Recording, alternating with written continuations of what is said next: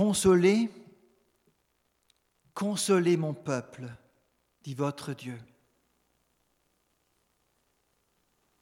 Parlez au cœur de Jérusalem et criez-lui que sa servitude est finie, que sa faute est expiée,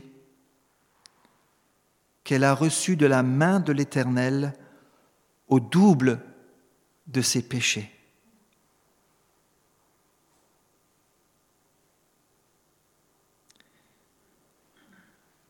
Au temps d'Ésaïe, quand Ésaïe a écrit ces paroles, ces paroles étaient destinées à un peuple rebelle, un peuple désobéissant, qui allait subir le jugement de Dieu. Malgré les multiples avertissements que Dieu avait envoyés à son peuple par les prophètes durant de très très très nombreuses années, Israël, le peuple élu, était resté sourd aux paroles de Dieu. Israël avait ce problème chronique, persistant, de ne pas entendre la voix de son Dieu.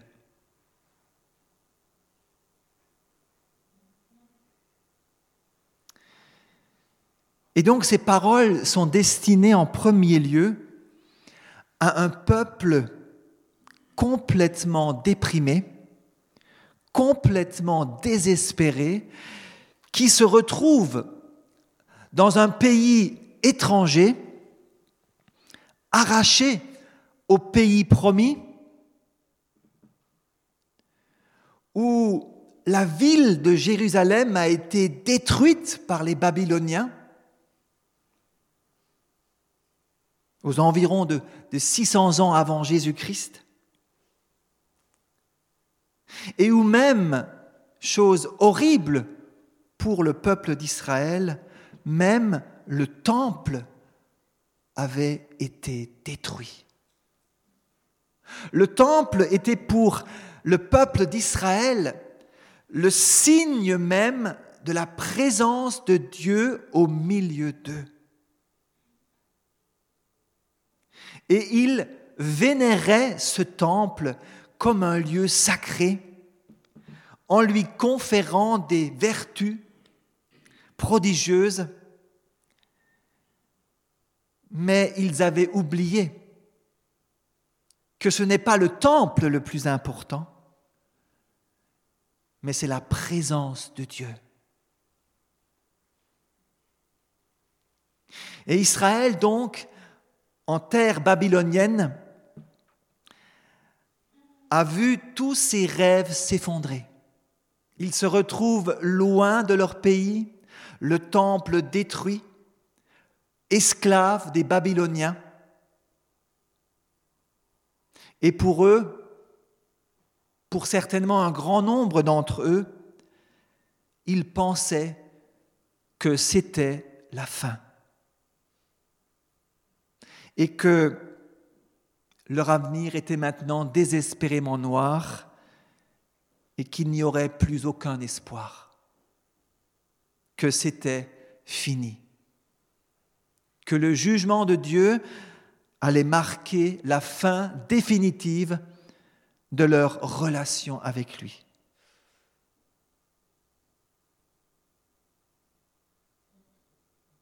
Et c'est donc dans ce contexte que Dieu a voulu encourager, réconforter et consoler ce peuple meurtri à cause de son péché et il leur envoie ces paroles encourageantes, ces paroles pleines d'espérance pour tourner leurs yeux vers les promesses qu'il leur a faites.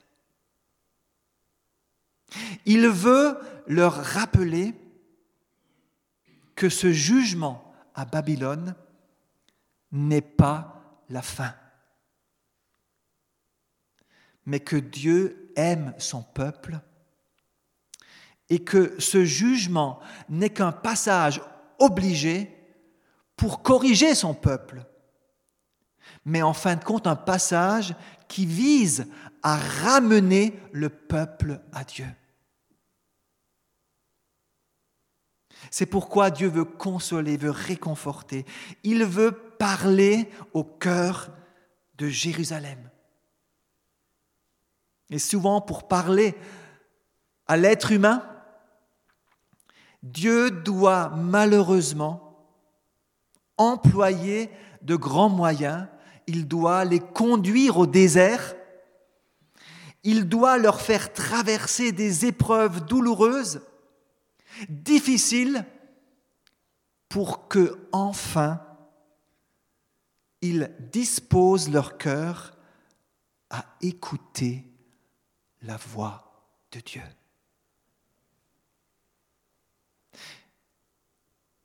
Et quand on voit aujourd'hui notre monde, notre pays, la France, quand on considère depuis maintenant quelques années l'évolution de notre société, combien nous avons délibérément rejeté Dieu?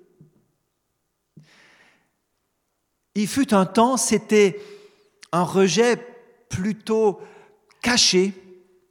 Hein, on n'osait pas le dire ouvertement. Mais depuis quelques années maintenant, ce rejet est vraiment ouvert, proclamé avec force.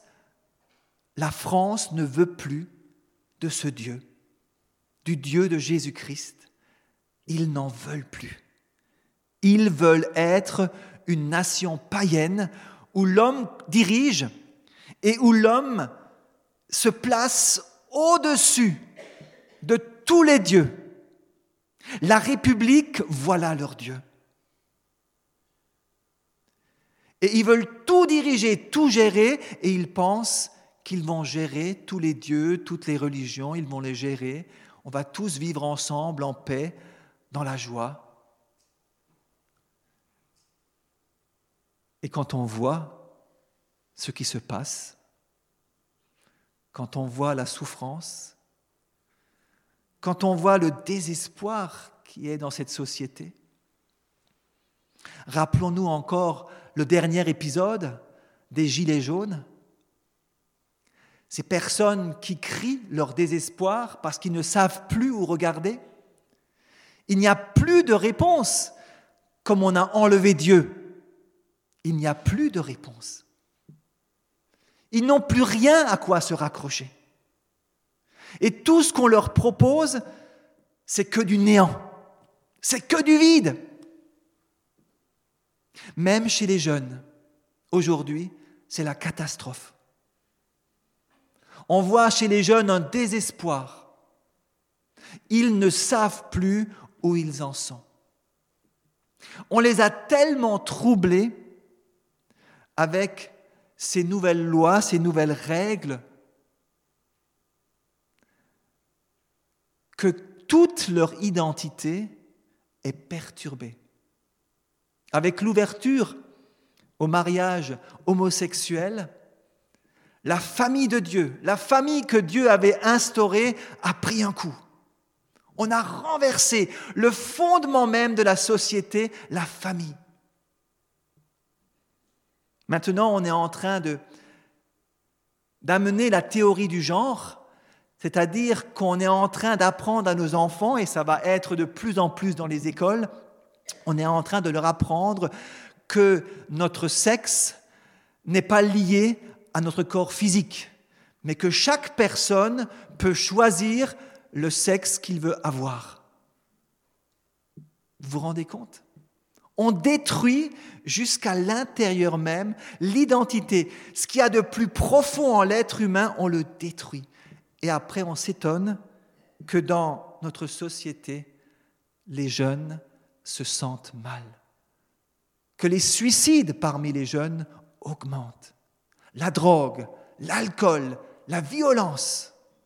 Et tout cela augmente et augmente et augmente.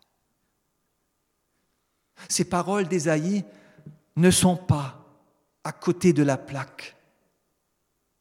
Ces paroles que Dieu a adressées à son peuple plus de 700 ans avant Jésus-Christ sont plus que d'actualité aujourd'hui en France. Pour chacun de nous aussi. Parce que nous aussi, chrétiens, nous ne sommes pas épargnés.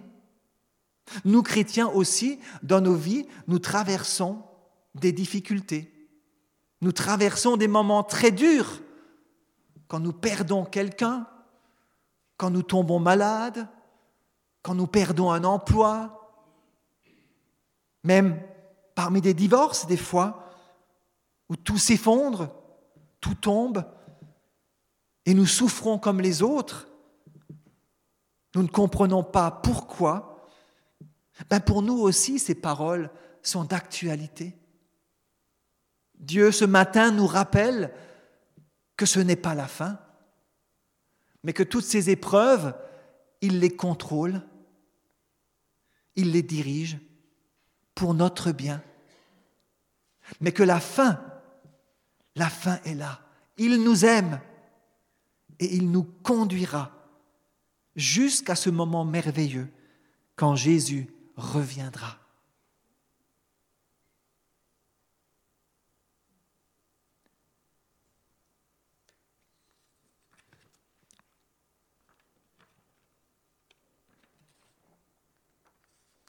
Au verset 9 de Ésaïe 40,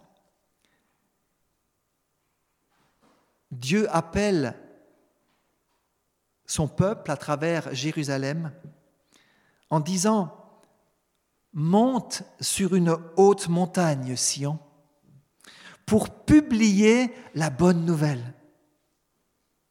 Élève avec force ta voix, Jérusalem, pour publier la bonne nouvelle. Élève ta voix, ne crains point. Dis aux villes de Juda, et je rajoute, et de toute la terre et de toute la France, voici votre Dieu. Voici le Seigneur, l'Éternel vient avec puissance, et de son bras il commande, voici le salaire est avec lui, et les rétributions le précèdent. Vous voyez comment Dieu a mis l'emphase, l'importance sur cette bonne nouvelle. Il demande à Sion, à Jérusalem, d'abord de monter sur une haute montagne, de s'élever pour que cette nouvelle soit vraiment bien entendue. Il demande à Jérusalem d'élever avec force sa voix, avec puissance, pour qu'on entende cette bonne nouvelle. Parce que, comme au temps d'Ésaïe, l'être humain est sourd à la voix de Dieu. Aujourd'hui encore. Il demande à Jérusalem d'élever sa voix et de ne pas craindre. Parce que, au temps d'Ésaïe déjà, les prophètes qui parlaient de la part de l'Éternel n'étaient pas bien vus, étaient souvent maltraités, parce qu'ils disaient la vérité. Ils osaient annoncer la bonne nouvelle. Mais elle ne plaisait pas aux gens qui marchent sans Dieu. Et nous aussi aujourd'hui, on n'a plus le droit de parler de Dieu parce que l'État a décidé que dans les lieux publics, nous étions un pays laïque et donc on ne devait plus parler. Et là, Dieu nous dit, ne crains pas. Cette bonne nouvelle, le monde en a besoin. La France en a besoin. Bouxwiller en a besoin. Cette bonne nouvelle, c'est la seule solution pour l'être humain. C'est la seule solution au désespoir, à l'abattement, au découragement. C'est la seule solution qu'il y a. Alors, il ne s'agit pas d'agresser les gens, mais d'oser ouvrir simplement, humblement notre bouche. Et quand nous parlons autour de nous, quand nous discutons, quand nous échangeons avec les gens, nous pouvons, nous pouvons, en ce temps de Noël tout particulièrement, parler de la bonne nouvelle de Jésus-Christ.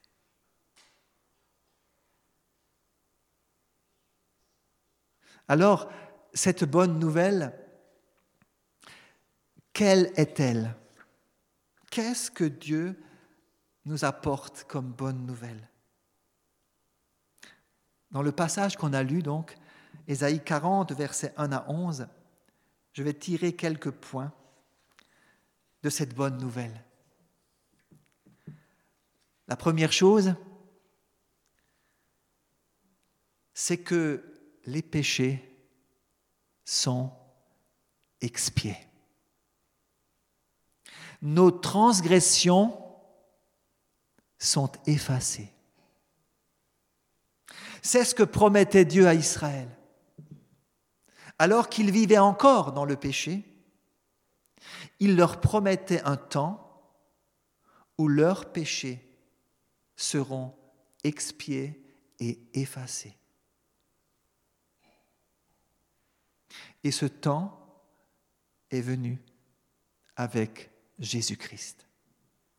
Jésus-Christ est venu sur la terre. Pourquoi? Pour payer le prix de nos péchés. Il a pris sur lui nos transgressions, notre arrogance, notre orgueil, notre égoïsme, et il a été cloué sur la croix entre deux brigands.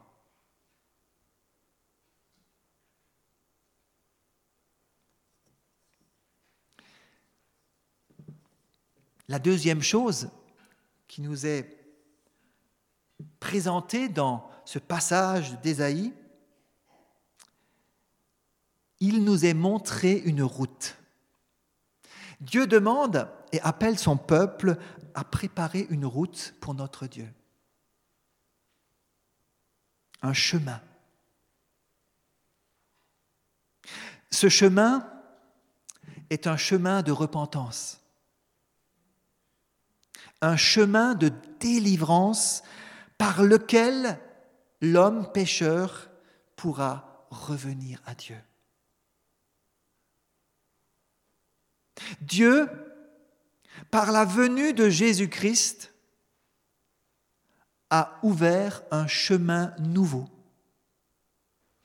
qui était impossible à l'être humain, impossible, avec toute l'intelligence humaine, toute sa raison, l'homme ne pourra jamais s'approcher de Dieu il est irrémédiablement séparé de Dieu et voué au désespoir et à la mort éternelle.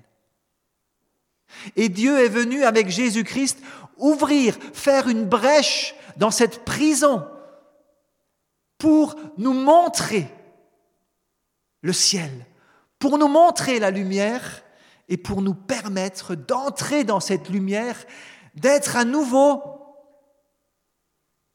auprès de Dieu dans la paix de Dieu.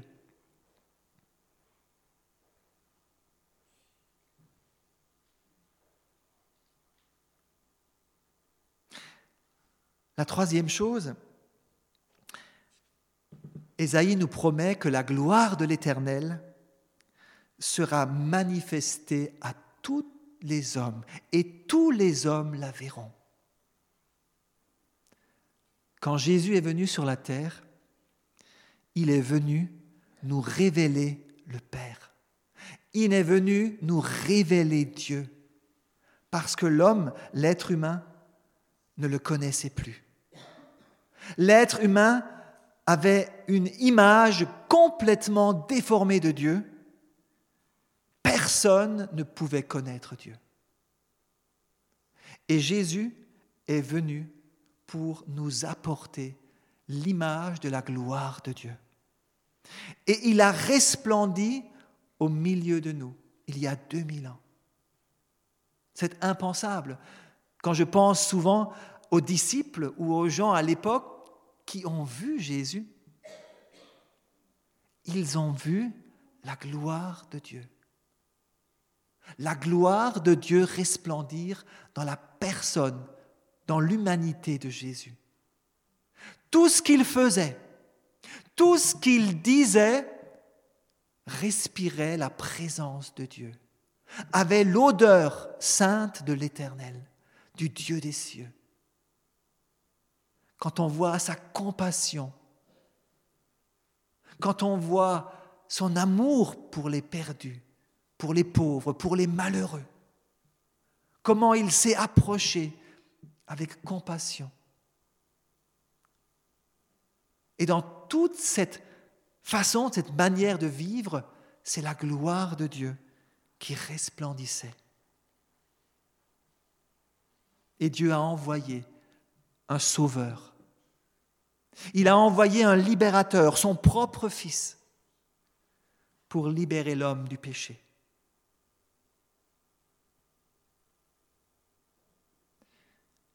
Quatrièmement, ce Sauveur que Dieu a promis à son peuple et que nous avons vu en Jésus-Christ, ce Sauveur est vu comme un berger, comme un berger, un berger plein de compassion et de tendresse, qui conduira son peuple, ses brebis, dans de verts pâturages, qui apaisera leur cœur, qui les restaurera de leurs blessures, de leurs souffrances. Il les portera dans son sein. Quelle image de voir que ce, ce grand Dieu tout-puissant est venu pour nous porter dans ses bras, dans son sein, tout près de lui, pour nous encourager, pour nous fortifier, pour nous aider à tenir debout, pour nous donner de l'espérance. Et c'est merveilleux de savoir qu'il est avec nous, que nous pouvons venir à ce bon berger qui donne, qui a donné sa vie pour ses brebis, qui s'est sacrifié pour ses brebis, de pouvoir venir à lui pour être consolé, pour être réconforté. Et ce matin encore, peut-être que vous êtes abattu, Peut-être que vous, durant cette année, avez connu des moments difficiles, où vous vous êtes senti seul peut-être, délaissé. Peut-être que les difficultés vous ont submergé, vous avez eu peur, vous avez douté, les nuages sont venus? Ce matin encore, il nous appelle. Le bon berger nous appelle à venir dans ses bras, nous blottir dans ses bras pour être consolés, pour être guéris, pour être rassurés. Il est là, il conduit, il dirige toutes choses. Et même si nous ne voyons rien, même si nous ne savons pas ce que demain sera, mais lui le sait. Et il est le Tout-Puissant. Tout pouvoir lui a été donné dans le ciel et sur la terre. N'hésitons pas. Venons à lui. Et pour conclure,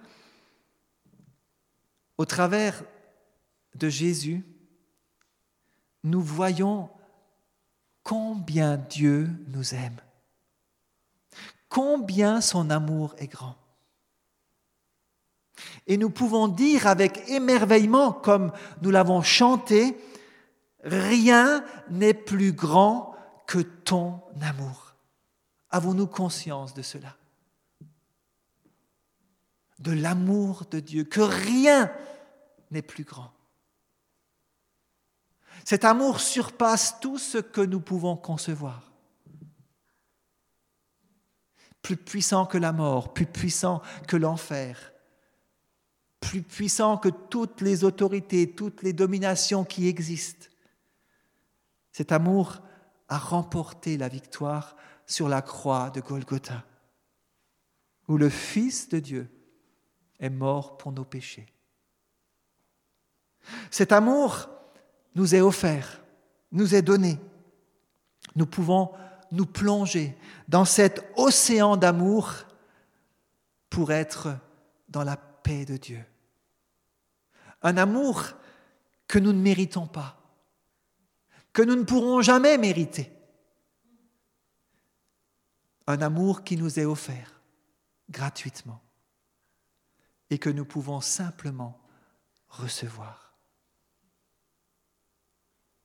Nous rappeler que nous sommes aimés de Dieu. Quand nous voyons Jésus venir sur la terre, c'est cette pensée qui doit venir dans notre esprit en premier. Quand on voit Jésus, la venue de Jésus, quand on voit Noël, je me rappelle Dieu même, d'un amour éternel. Il est avec moi. Il vit en moi. Et c'est merveilleux.